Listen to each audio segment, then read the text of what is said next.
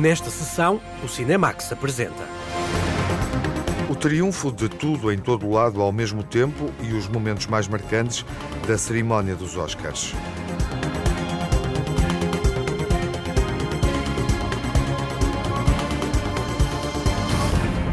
Great Yarmouth, o filme de Marco Martins sobre o pesadelo da imigração portuguesa no Reino Unido.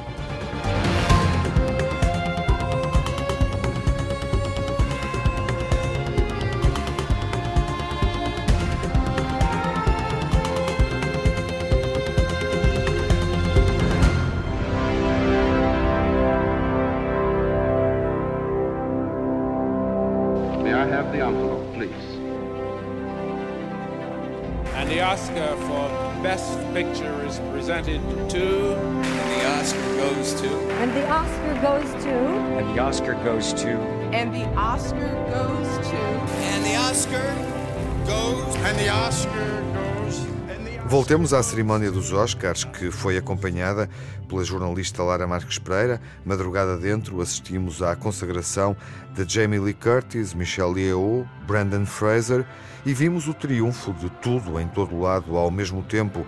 A comédia multiversátil que recebeu mais prémios nesta edição dos Oscars.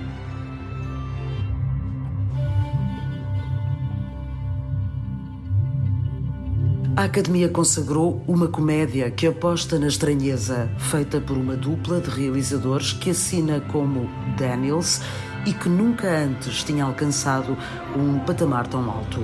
Tudo em todo lado ao mesmo tempo. É também o filme que traz a Hollywood a diversidade cultural que a Academia vem tentando implementar. Os realizadores, que também fazem parte da extensa equipa de produtores, subiram ao palco três vezes para receberem os Oscars de melhor argumento original, melhor realização e melhor filme. Daniel Kwan, uma das metades da dupla, sublinhou a herança que recebeu dos pais, imigrantes que chegaram aos Estados Unidos à procura de uma vida melhor. Todos somos produtos do nosso contexto, todos descendemos de alguma coisa e alguém. Eu quero assumir o meu contexto, os meus pais imigrantes. O meu pai que se apaixonou pelo cinema porque precisava de um escape e passou essa paixão para mim. A minha mãe, que é uma pessoa criativa, que queria ter sido atriz, bailarina e cantora, mas que não pôde ter esse luxo e passou para mim. A estrela que atravessa a história de tudo em todo o lado ao mesmo tempo é Michelle Yeoh, a primeira mulher asiática a vencer a estatueta de melhor atriz e a segunda não branca a conseguir o prémio depois de Halle. A atriz que nasceu na Malásia dirigiu-se aos mais jovens que sonham com o cinema, mas também às mulheres que veem as carreiras ameaçadas devido à idade. A todas as meninas e meninos que se parecem comigo e que estão a ver-me esta noite, isto é um símbolo de esperança e possibilidades. Sonhem em grande. Esta é prova de que os sonhos acontecem. E senhoras, nunca deixem que vos digam que já passaram de prazo. And ladies, don't let anybody tell you you are ever past your prime. Never give up. Tal como Michelle Yeoh, Jamie Lee Curtis, a outra estrela de tudo em todo lado ao mesmo tempo, já ultrapassou os 60 anos de idade e chega ao Oscar à primeira nomeação. A atriz que desde 1978 é a estrela da saga Halloween partilhou o prémio de melhor atriz secundária com a equipa, a família e os fãs do cinema de terror que ao longo de décadas a acompanham. To all of the a todas as pessoas que apoiam os filmes de género que eu fiz ao longo dos anos, a esses milhares e centenas de milhares de pessoas, nós acabamos de vencer um Oscar juntos. Won an Oscar together!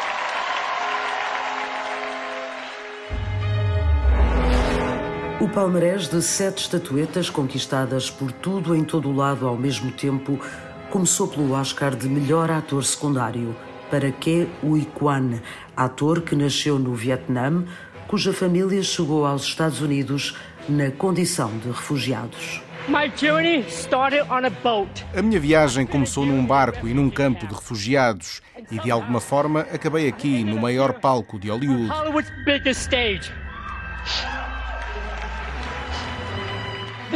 Dizem que histórias como esta só acontecem nos filmes. Nem acredito que me está a acontecer a mim. Isto é o sonho americano. This, this is the American dream.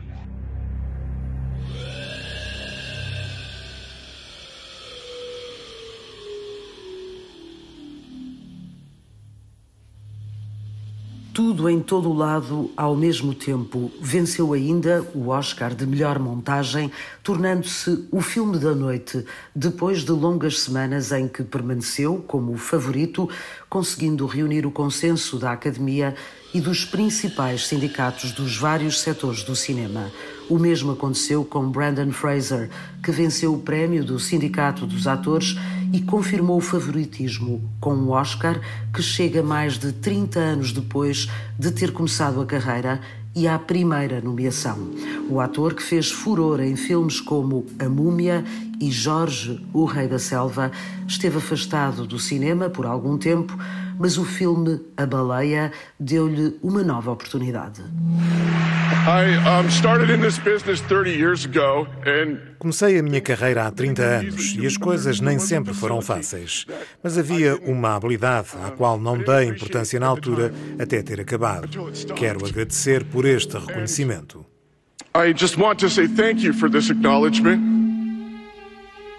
Numa altura em que o cinema se divide entre as salas e as plataformas, a Netflix consegue cinco prémios importantes. O segundo filme mais premiado da noite dos Oscars foi a produção alemã A Oeste Nada de Novo, que venceu nas categorias de melhor direção artística, fotografia, banda sonora original e melhor filme internacional.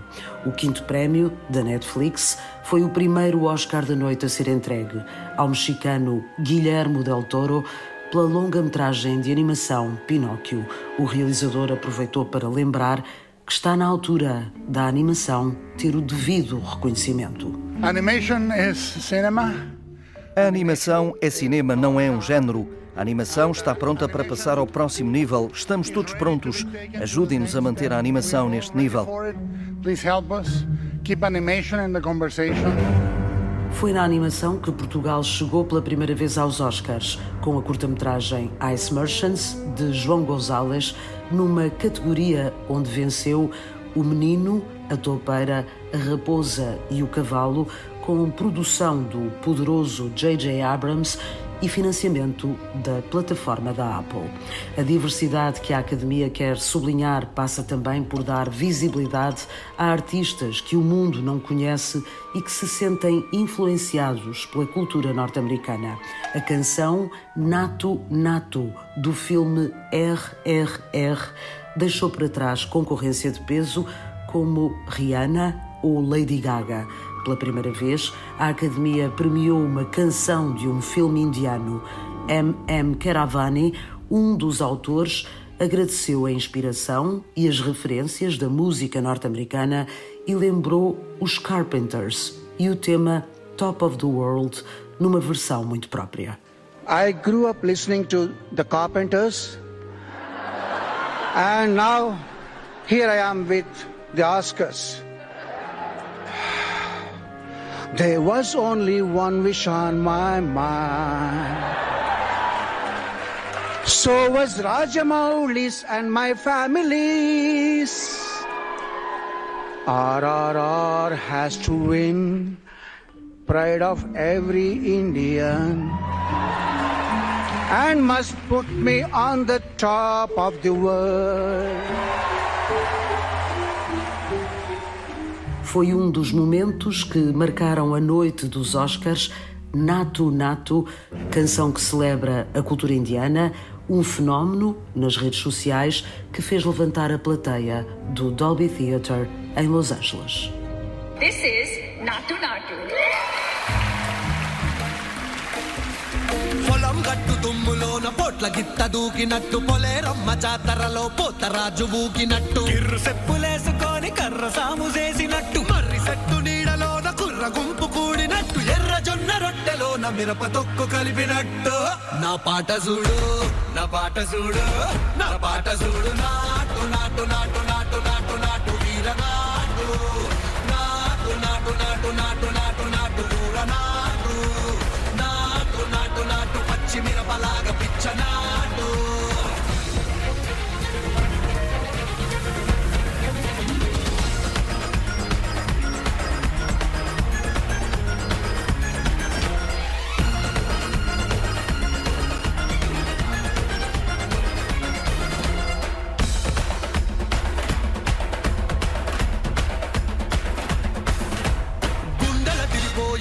దండన కరమోగినట్టు. పడేలాగా కీసు పిట్ట కూసినట్టు ఏలు సిటికెలేసేలా ఎవ్వారం సాగినట్టు కాలు సింధు తొక్కేలా దుమ్మారం రేగినట్టు ఒళ్ళు చెమట పట్టేలా ఈ రంగం చేసినట్టు నా పాట చూడు నా పాట చూడు నాటు నాటు నాటు నాటు నాటు నాటు తీర నాటు నాటు నాటు నాటు నాటు నాటు నాటు పూర నాటు Nato Nato ouve-se na rádio, recebeu o Oscar de melhor canção do ano, uma expressão que significa etnia, algo que é genuíno. É um primeiro Oscar atribuído a artistas indianos.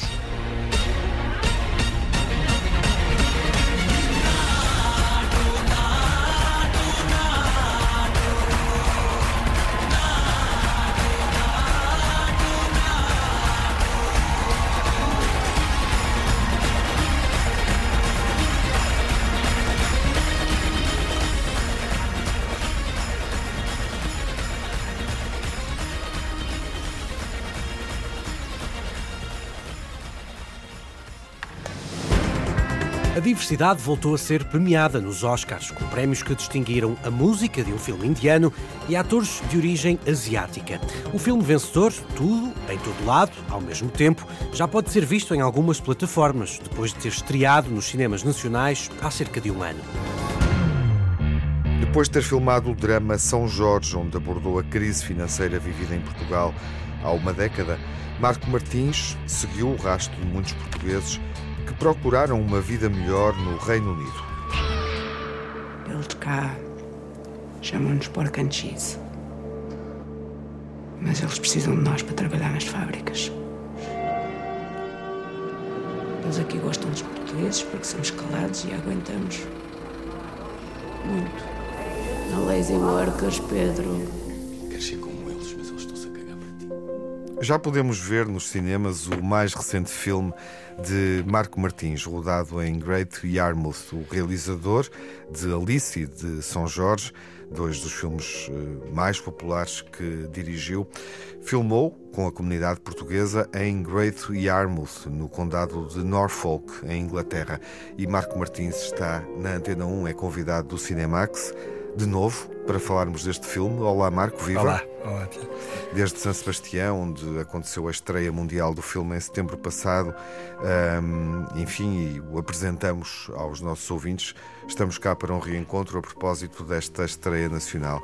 E é um filme que nos leva a recuar bastante no tempo. Tens que fazer uma viagem para falar hoje, em 2023, um, desta longa-metragem. Desde logo porque cruza um tempo político, é um filme pré-Brexit Uhum. Uh, e porque nos remete para o palco, não é? Uhum. Sim, é, é, um, é um filme que teve um, um processo de criação de seis anos, que começa como uma, uma peça de teatro uh, interpretada pelos próprios trabalhadores portugueses imigrantes em Great Yarmouth e por alguns cidadãos nativos ingleses um, e que começa em 2016 na minha primeira ida Great Yarmouth a convite de uma associação cultural uh, e de cariz social chamada Sea Change um, que se apercebeu da, da, de uma população crescente portuguesa na vila de Yarmouth e que, e que na altura era cerca de 6, 7 mil pessoas que viviam, que viviam na, na, em Yarmouth e, que, e com a qual eles não tinham qualquer contacto e desconheciam por completo as razões que os levavam ali ou, ou, ou, ou quem era aquela comunidade. E portanto convidaram-me para, para visitar Yarmouth e, e, é daí que nasce o meu contacto com a, com a, com a vila. Uhum. Que lugar é este? Bom, é uma, uma antiga estância balnear um, para a classe operária inglesa. Um, é uma, uma, beach resort, portanto, uma, uma, uma zona de praia, um, para, onde ia, para onde ia a classe operária inglesa até ao aparecimento de. Yeah, democratização das viagens com o aparecimento dos voos low cost, etc. E, e, essa população começou a ir para a Espanha, para Portugal, por exemplo, para o Algarve, ou, ou até para, para, para, destinos mais longínquos na Ásia. E aquelas cidades, aquelas vilas começaram a ficar desertas, portanto é uma cidade fantasma de alguma forma, de alguma forma abandonada, usada pelas fábricas e pelos gangmasters e as, as empresas de recrutamento de, de, trabalhadores para colocar os, os trabalhadores sazonais que vão trabalhar para as fábricas, entre os quais os portugueses, que na altura era, uma, era a grande maioria naquela, naquela região. Uhum. Essas fábricas são fábricas de, de, transformação animal, portanto, na maior parte delas perus, porque é uma que ocupa um lugar uh, grande na, na, dieta inglesa. Portanto, um, ah, eles trabalham numa fábrica que se chama Burn Matthews, a maior, a maior, parte deles, depois há mais duas fábricas mais pequeninas, e, um, e é um lugar muito estranho, porque é um lugar um, de facto que, que tem um, onde há de facto estamos sempre numa constante contradição cognitiva, digamos assim, entre um lugar com neons e nomes como Golden Rush ou que parece uma, uma espécie de Las Vegas uhum. decadente e uma população de trabalhadores que parecem uma espécie de zombies que, que, que, habitam aquela cidade e que partem de manhã para as fábricas e regressam e ficam naqueles, naqueles, naqueles hotéis ou naquelas pensões da, da, da vila. Ah, é, é assim uma contradição sempre de, daquilo que estamos, que estamos a ver. E eu, eu costumo dizer que uma das coisas que a mim me marcou muito que foi nessas primeiras viagens, numa dessas primeiras viagens que fiz, um, fui para a paragem de autocarros onde chegavam e partiam os imigrantes para, para, para, estas fábricas e havia uma contradição enorme. Era, era, era impossível tu estares perante aquela imagem de, da chegada de 200, 300 trabalhadores e não pensares nas primeiras imagens dos irmãos Lumière e na contradição entre aquelas raparigas saltitantes do, do filme dos Lumière e dos homens a falar e aqueles corpos que eu via perante mim que eram em absoluto silêncio, com os olhares nos telemóveis telemóveis isolados, cansados e portanto nesta nesta aquela promessa que a revolução industrial tinha uhum, trazido uhum, e que este neoliberalismo selvagem tinha tinha tirado no fundo.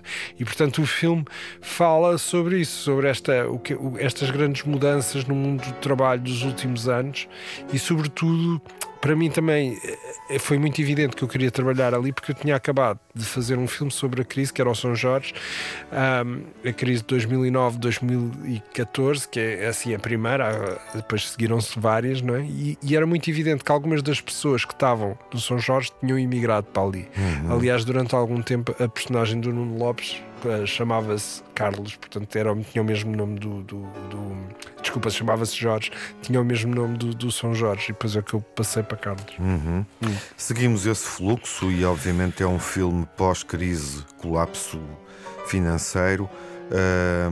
Em São Jorge tínhamos uma narrativa uh, interior, justamente uh, focando a dificuldade de alguém e também de uma comunidade. O filme espelhava isso, obviamente, que não, que não conseguia ter condições de trabalho e um rendimento satisfatório num país em crise, num país sob assistência financeira da Troika, e prossegues esse prossegues esse, esse ciclo acompanhando, no fundo, estou a complementar o que estavas a dizer, acompanhando uh, muitos dos portugueses que emigraram e concretamente para um país que é, uh, que é o Reino Unido.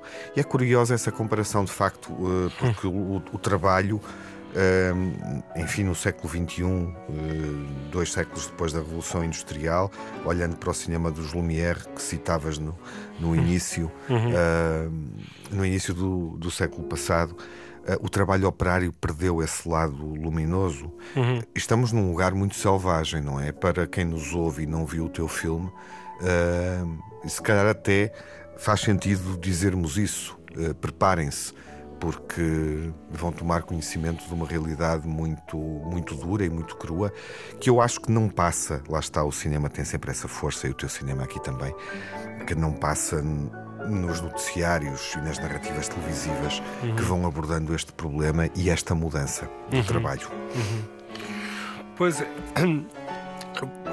A, a- a peça de teatro que eu construí, que era, que era com os trabalhadores, era construída à volta da, da- da biografia daquelas, daquelas pessoas, Ah, como agora se chama em, em- em- em literatura autoficção. Era uma espécie de autoficção sobre a vida daqueles, daqueles, daqueles trabalhadores. E havia muitos lugares sobre os quais eles me falavam e aos quais eu não- nunca tive acesso. Não- durante o período de ensaios eu não, não tive acesso à fábrica, apesar de, de ter recorrentemente pedido para visitar a fábrica, mas obviamente o acesso foi-me sempre vedado, ou, ou os próprios hotéis onde eles ficavam, ou eh, os autocarros para os quais eles eram transportados, às vezes sem aquecimento, em que eles se acumulavam na parte de trás, porque era junto ao motor onde havia ação um certo calor. E portanto há uma, há uma, há uma imagem que se começa a criar em mim sobre aquele lugar, lugar que vai que é no cruzamento entre aqueles relatos e, aquilo, e aquela pequena parte que me é dada a observar. E, e se calhar esse lugar, esse lugar da construção a partir, por exemplo, de, de- de relatos, esse lugar da ficção. É, é mesmo. é- é- muitas vezes nós, nós, nós questionamos de qual é o lugar da, da, da- da- ficção perante, perante temas tão complexos como este, não é? E por, porque não um documentário? Porque neste, neste caso Sim. o documentário seria impossível e seria muito mais ahm, longe do real, agora para dizer assim de uma forma si- simplificada, do que, do que aquilo que, que a ficção te permite. Ou seja, esta construção, este eh, quase eh, esta, destas micro, micro narrativas contidas naqueles, naquelas, naqueles relatos dos, dos trabalhadores. E portanto essa, essa transformação no trabalho que deixa de ser um sítio de, de, de ascensão social, um sítio de, de afirmação, um, um sítio para ser um lugar de, de- de pura sobrevivência, que é o que se trata ali, não é? Aquelas pessoas estão ali porque, porque, porque é o último sítio onde elas podem estar. Um, e é. E de facto é uma, é uma, é uma transformação enorme. Cada vez mais, ah, pronto, esta mão de obra tem, tem barata, não é? Tem menos direitos, portanto pode ser facilmente substituída por outra. Havia também um, um, um aspecto que para mim era muito forte, que era nós somos um país de imigrantes, sempre tivemos imigração, mas era uma imigração que de alguma forma tinha ah, um sentido de comunidade, de entreajuda, e isso ali tinha desaparecido por completo. Depois eh, a total invisibilidade daquelas pessoas, mas também sem uma vontade de que as suas vidas se tornassem visíveis, por isso ah, no início foi muito difícil começar a ter acesso nas entrevistas ao que realmente se passava nas fábricas ou se passava nos hotéis, etc. Portanto, há uma. No, no, eh, as pessoas muitas vezes quando imigram contam, constroem uma ficção para contar às famílias ou para contar aos amigos sobre o que, é a sua vida em Inglaterra, uma espécie de um, de um English Dream que, que relatam, que depois não corresponde àquilo que é, que é a sua vivência diária naqueles locais. E, portanto, esta, esta contradição também não é fácil de, de resolver quando nós começamos a trabalhar com, a- com aquelas pessoas. E nós, obviamente, presenciamos o lugar, os espaços são determinantes. Eh, a fábrica, os hotéis, estou a pensar nas cenas de interior, Uhum. mas também Great Yarmouth, que se revela no filme como, como tu a descrevias, como esta estância eh, balnear eh, bastante abandonada Uhum. e, e decadente. Ahm, conseguiste ir a todos os lugares, filmar em todos os lugares que pretendias, Marco? Não, ah, obviamente houve dois aspectos que, que- foram muito condicionantes para o filme. Um tinha a ver com o não acesso às fábricas de, de transformação de animais. Portanto, eu nunca consegui filmar no interior de uma fábrica em Inglaterra e, portanto, tive que reproduzir essa fábrica em Portugal. Ah, eu tinha algumas imagens captadas secretamente por trabalhadores ou que apareciam no YouTube e que eu sabia, pronto, mais ou menos como é que era o funcionamento da fábrica, mas eu nunca consegui entrar lá dentro. Portanto, o exterior da fábrica é em Inglaterra, mas o interior uh, é filmada em, em, Portugal. E depois houve um momento de, de, de, pandemia não é? que interrompeu a rodagem do filme e que fez com que muitas das, das, das rodagens em lugares como pubs ou, ou, ou, ou exteriores foram, fossem muito condicionadas, mas felizmente o filme foi interrompido após duas semanas de, de rodagem, portanto ele parou, mas eu já tinha muitas imagens de exteriores de pessoas sem máscaras, etc. E portanto isso, isso acabou por não ser, um, eh, não amputar o filme dessa, dessa, dessa visão daquela, daquela vila. Tu sabes que eu, numa. Eh, esta ideia da, da vila fantasma e das pessoas que se moviam à noite e esta que, que se chama a zumbificação, não é? Deste corpo, corpo económico, não é? Uhum. Num, durante alturas na escrita do guião, eu pensei mesmo fazer um filme de zombies. não foi nada que não me tivesse ocorrido. Gostavas de fazer é? ainda? Eu acho que a minha relação com o Yarmouth acho que não vou dizer que está terminada, uhum. mas eh, acho que acho que acho que agora eh, agora vou, vou partir para, para o outro. São seis anos, foi foi muito foi um período também de alguma forma uh, muito feliz, mas também muito traumático e portanto agora acho que vou interromper. Há, obviamente, uh, dentro desta dureza e crueza, uh, uma expectativa enfim, de que o amor seja redentor e, portanto, há aqui uma, uma réstia de, de, humanidade em alguns momentos e a personagem da Beatriz Batarda, a Tânia, é determinante, é determinante para isso.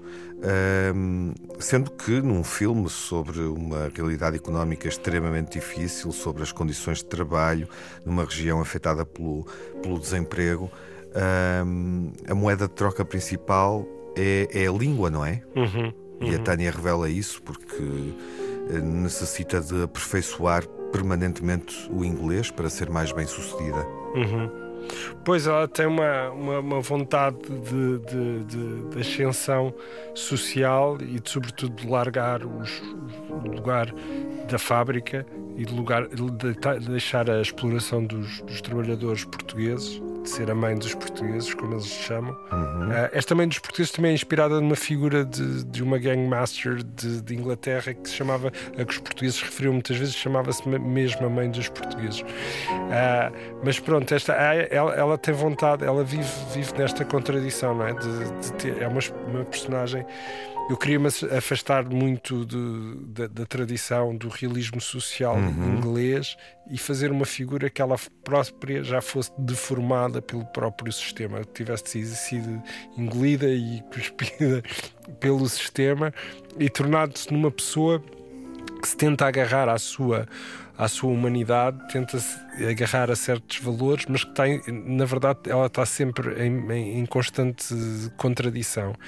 E, e, e, e é o, o, lado do, do, digamos, do amor que surge no filme um, é também um lado para mim de, de, de, de libertação, no sentido em que ela escolhe, uh, escolhe uh, aquela pessoa com quem, com quem ela quer estar, mas também usando o seu lugar de, de, de, poder, que é uma coisa que é pouco retratado também, eu acho, em cinema, que é este, este, este lado de, de, haver uma mulher que é ela própria que avança para aquela relação, tirando partido do seu, do seu, do seu do seu lugar, não é? Na sociedade. Uhum. O filme tem, não sendo realista, explicavas isso há pouco, mas tem um realismo que é muito britânico. Uhum. É mais britânico do que português, e isso leva-me também a uma outra questão: como é que esperas que o filme um, seja visto por uma audiência anglo-saxónica? Ok.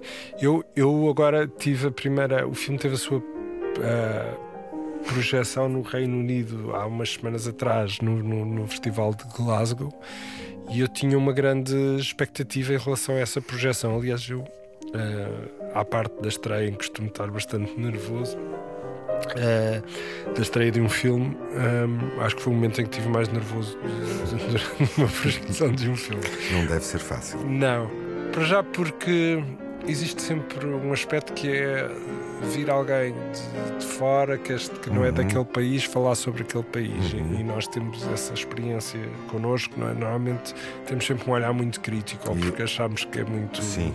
não é Ah, sei lá mesmo, mesmo no filme do Wim Wenders ou do Uhum. Alan Tanner ou, Filmes rodados em Portugal, em Sim, Lisboa, não é? exato, exato. Aquela ideia, isto não é bem assim, isto está um bocado, um bocado folclorizado, isto está exagerado, whatever. Uhum. Ah, há, assim, há sempre um lugar de legitimidade de quem fala, dos sítios onde, de onde tu falas. Isso, isso por um lado. E depois, obviamente, o lado, o lado mais evidente que é uma crítica voraz ao, ao, ao- capitalismo selvagem da- daquelas, daquela indústria em Inglaterra, não é? e à forma como os portugueses são tratados. Há um momento do filme em que nós apercebemos-nos que os ingleses dizem dos portugueses pork and cheese. Uhum. e isso é muito comum. Ou seja não é o pork and cheese não, não é não é ah houve uma pessoa que me disse houve duas pessoas todos os mesmo pessoas que trabalhavam noutras áreas em, em Londres ou, ou designers ou pessoas que entretanto conheci disseram-me sim sim é da- ou há uma altura em que tu ouves sempre esta frase do, do, do- do- do pork and cheese. Portanto havia assim um retrato um olhar sobre sobre aquela vila e sobre aquela sociedade que era que era bastante violento e que eu tinha, tinha obviamente algum receio sobre qual seria a reação mas as reações foram ah, obviamente muito fortes e muito emocionais, ah, mas muito boas, porque há uma. A maior parte das pessoas desconhece. Bom, há um lado que é desconhecem aquela realidade daquela imigração e das condições onde elas vivem. Um pouco como nós também em Portugal Exato. desconhecemos eh, ou não conhecemos profundamente a realidade de Odmira. É preciso passar por lá, ou era preciso passar por lá eh, para se conhecer, eh, até, obviamente, de há um ano para cá, dois anos sensivelmente, as condições de trabalho nas explorações agrícolas do Alentejo terem sido, eh, enfim, noticiadas e matéria de notícia, não é? Sim, claro, é um fenómeno muito, muito, muito semelhante, não é? Ahm, e, nós, e nós, em relação a Yarmouth, eu até, até a minha primeira visita eh, em 2016, eu, eu desconhecia por completo Uhum. aquela, aquela imigração. Sim. Há um lado. Ela é clandestina, portanto, se nós não formos lá, não passarmos ao lado, não os virmos na estrada ou nos supermercados, não percebemos que existe. Claro, é uma. uma Está uma- escondida. Exato, é uma. Quem vive lá faz tudo para ser invisível. Exatamente, é Não é? isso. E o mesmo sucede também em Odmira. Exato. E portanto houve uma, ali um momento de revelação que, hum, que- que- porque Great Yarmouth, apesar de tudo, é um sítio bastante conhecido em Inglaterra, porque era uma antiga estância balnear, como eu já tinha dito, da, da classe operária inglesa e não só. E portanto as pessoas há um certo espanto, não é? Há um certo espanto sobre eh, o facto daquilo se passar ali Uhum. tão perto e eles desconhecerem.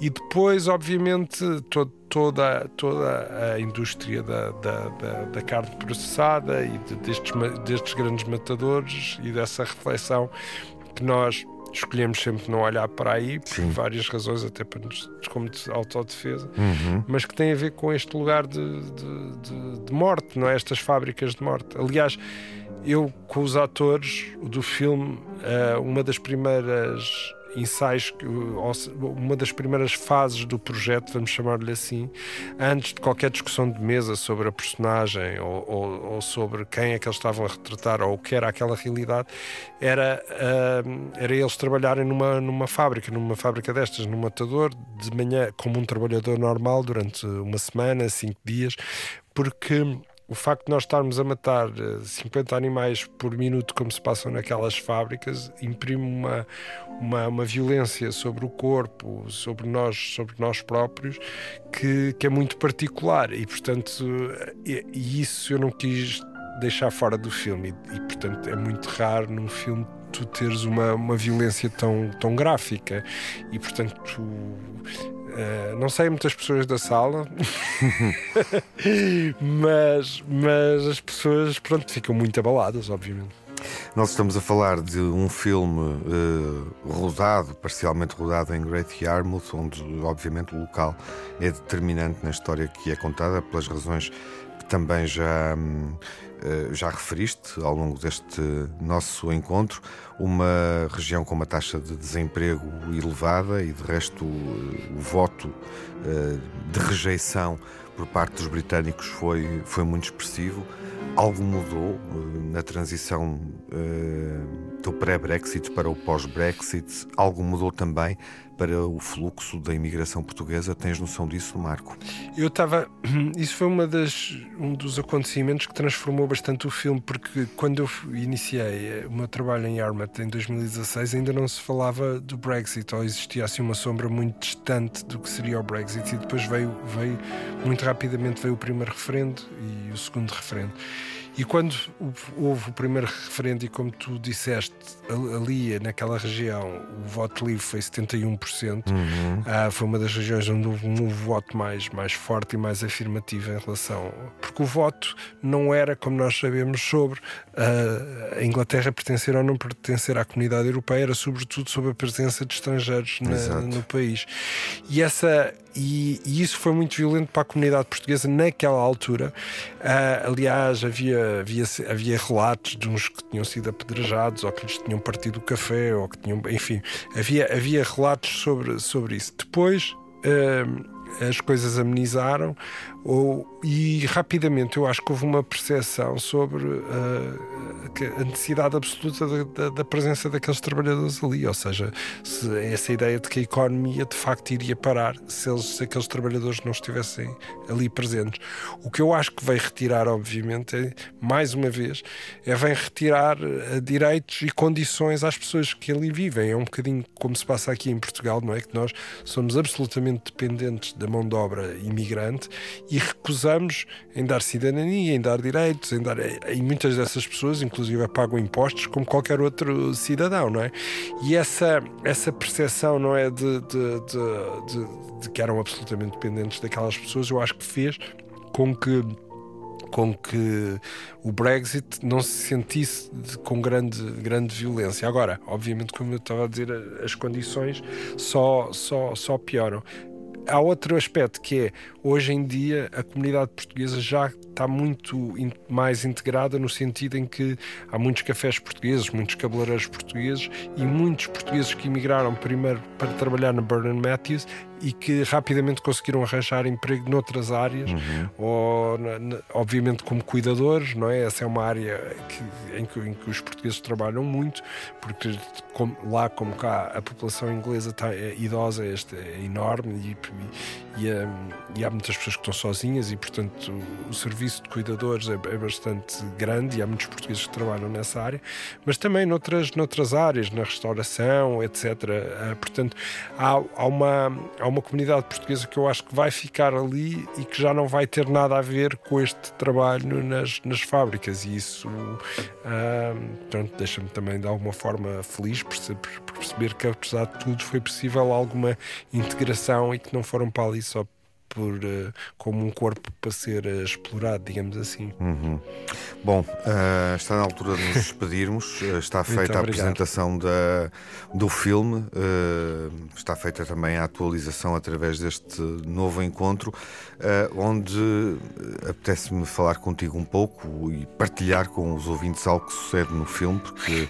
Uh, há, um, há um momento, há um momento karaoke. Vamos colocar a questão com esta ligeireza, é possível, não é? Sim, há um momento karaoke no filme. e há uma canção, um clássico dos anos 80 que foi escolhido para esse momento. Uhum. Uh, porque esta canção? da Beverly Craven. Bom, era uma, era uma canção romântica, eu precisava de uma canção romântica, uma canção que a personagem talvez pudesse ter ouvido uh, na, na, na, sua, na sua adolescência, uhum. digamos assim, uh, e que ela quisesse cantar um momento. Foi, eu, na verdade, é a minha primeira cena kitsch, que eu nunca tinha filmado uma cena kitsch, e eu achei que havia no interior da, da, da Tânia havia aquela canção e aquela vontade de. de, de um, ela, ela tem um vocabulário bastante reduzido na, articulação do seu amor pelo, pelo, pelo Carlos e achei que aquela música exprimia tudo aquilo que ela queria dizer e não, e não conseguia e portanto dizê-lo através desta, desta música romântica. Uhum. Vamos ouvi-la? Vamos ouvi-la. Marco, obrigado por teres Muito vindo. Muito obrigado, obrigado. Uma canção que, enfim, não é dos anos 80, a mim soa-me dos 80, é de 1990, mas, enfim, está lá. Está lá, fim. ainda está. ainda bate. Ainda No bate. fim da década, o Promise Me da Beverly Craven. Um abraço, Marco. Um abraço, obrigado. um abraço, obrigado.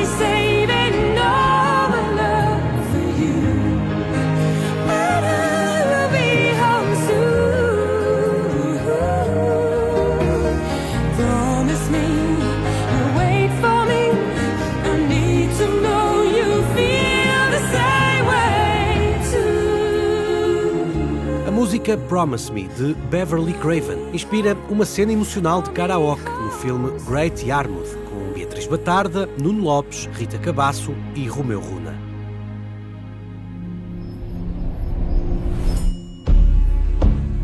Seraribe. As Bestas é um drama filmado na Galiza sobre uma história que pode acontecer no norte de Portugal. Sería libre justo aquí, ¿no? Es una historia. Una historia preciosa. ¿Tú crees que este sitio para mí es un capricho? No, Shan. Este sitio para mí es todo. Es mi proyecto de vida. As Bestas, um filme de Rodrigo Sorogoyen, revelado no Festival de Cannes há um ano, vai estar em destaque na próxima sessão, quando estrear nos cinemas nacionais. Até lá, fiquem bem. Saúde. No Cinemax correm os créditos finais.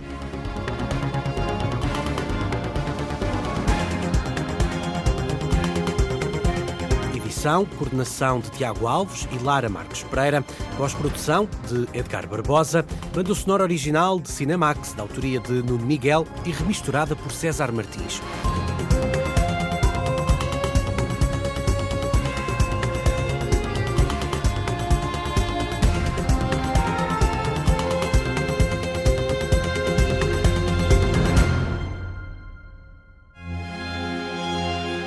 Cinemax é um canal de cinema em português. Pode ver as sessões de curtas-metragens na RTP2 e ouvir as emissões na Antena 1 ou em podcast. Encontra toda a atualidade na página digital rtp.pt Cinemax e também nas redes sociais. Torne-se fã no Facebook e siga-nos no Twitter.